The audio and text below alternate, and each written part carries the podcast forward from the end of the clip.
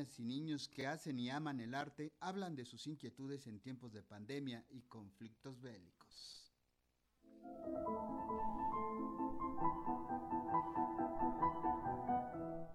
Desde el año de 1924, México celebra a las niñas y niños el 30 de abril. La Organización de las Naciones Unidas recuerda que los infantes son los que más padecen las crisis y los problemas del mundo.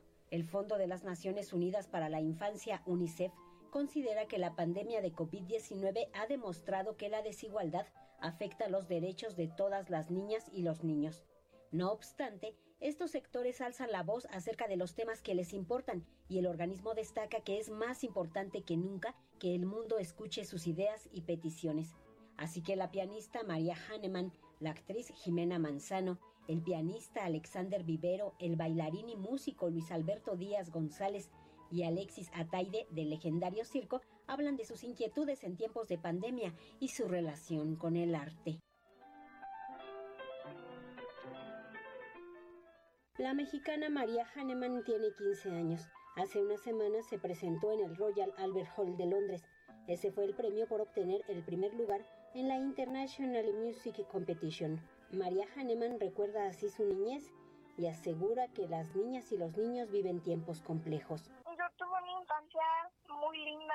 Primero pues, porque empecé a tocar piano y empecé a descubrir la música, que es lo que más me gusta, y también pues he recibido desde chiquita el apoyo de mis papás, y pues me divertía muchísimo, la verdad, en los festivales, me divertía mucho con mis amigas y haciendo escándalo, y creo que ahorita los retos de la niñez, que los niños la tienen compleja con todo esto de la pandemia, siento que estos encierros han sido muy difíciles para todos los niños también y para todos, especialmente para los niños. Sí, está bien difícil y pues por eso hay que llevarlos a cosas de arte para que conozcan más también.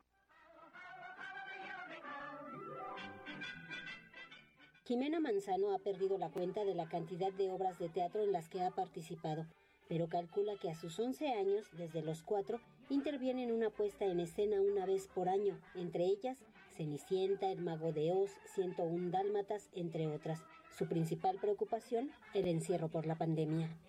Cuando era chiquita mi mamá me quería meter y me metió a una academia de teatro y pues aquí estoy, o sea, crecí, ya ahorita tengo 11 y he hecho muchas obras, anuncios, doblaje y así. Creo que he hecho como una cada año. La verdad me, me gusta muchísimo actuar y yo quiero pues, ser actriz de grande. Y la verdad me siento muy bien y me gusta mucho actuar. Para mí, como estar encerrada y no poder salir y ni ver a nadie, eso como que me preocupa, como que no pueda ver a alguien, ver a mis amigas y a mi familia en mucho tiempo, eso me preocupa la verdad estar encerrada muchos meses pues, en mi casa y sin, o sea, solo mi familia, o sea, mis hermanos y así. Como no ver a mis primos ni a la gente que quiero me preocupó.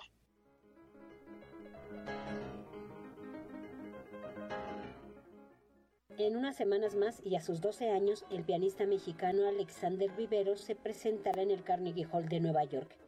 Y esta se sumará a las múltiples presentaciones donde lo califican como un músico virtuoso. Originario de Guadalajara, su pasión por el piano inició a los cuatro años. Ahora también aprende dirección orquestal.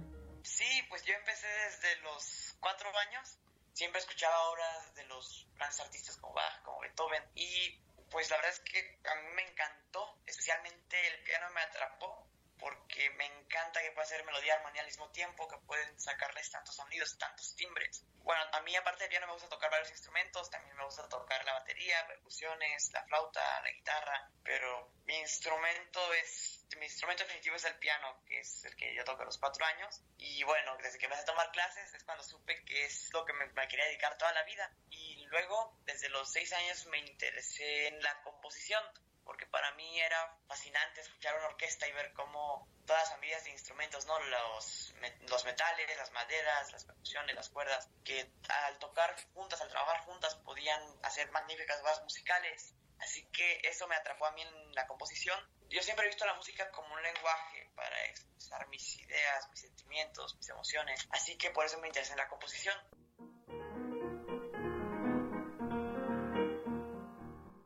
Luis Alberto Díaz González es bailarín y músico. A los 12 años considera que la danza no existe sin la música y viceversa. La danza la heredó de su madre Ana Lilia y de su tía Luisa Díaz.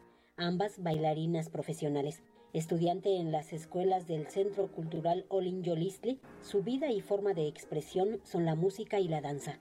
Comencé de las artes como desde muy pequeño, ya que en este caso es mi mamá, Ana Lidia Díaz, que ya en paz descanse, que ganó el Premio Nacional de la Juventud, por lo que básicamente ella desde que nací me estaba enseñando cómo bailar. Me gusta mucho la música y la danza porque un poco es así como que me comunico con las otras personas y aparte me, yo me expreso con mi cuerpo y con la música también.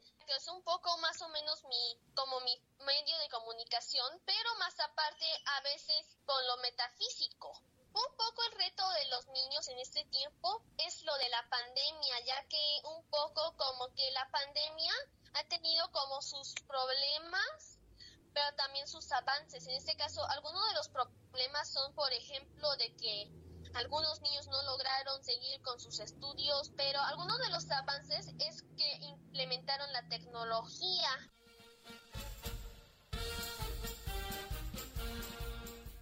Alexis Ataide pertenece a uno de los circos más longevos del mundo, el Circo Ataide Hermanos.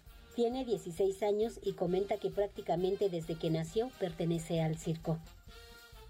Es como que una bendición y un gran honor de ser artista porque puedes compartir anécdotas con tus amigos pues que no son muy comunes, ¿sabes? Muy comunes, o sea, son como de, oye, y pues te cuento que yo el otro día estaba dándole de comer un elefante o algo así, ¿sabes? Cuando, por ejemplo, cuando vienen animales, esa era ese tipo de anécdotas, y pues son cosas que a tus amigos, algo así, por lo general, pues les causa un impacto y les asombra y les interesa y así generas pues podrías generar buenos temas de conversación, déjame. He llevado mi vida, pues, eh, digamos que lo más normal posible, si se puede llamar así. Yo estudio, eh, he estudiado toda mi vida, pero a la vez he llevado el circo, pues, de la mano. Entonces, he sabido repartir bien esos tiempos y pues digamos que yo llevo una vida normal, pero con un toque extra de diversión.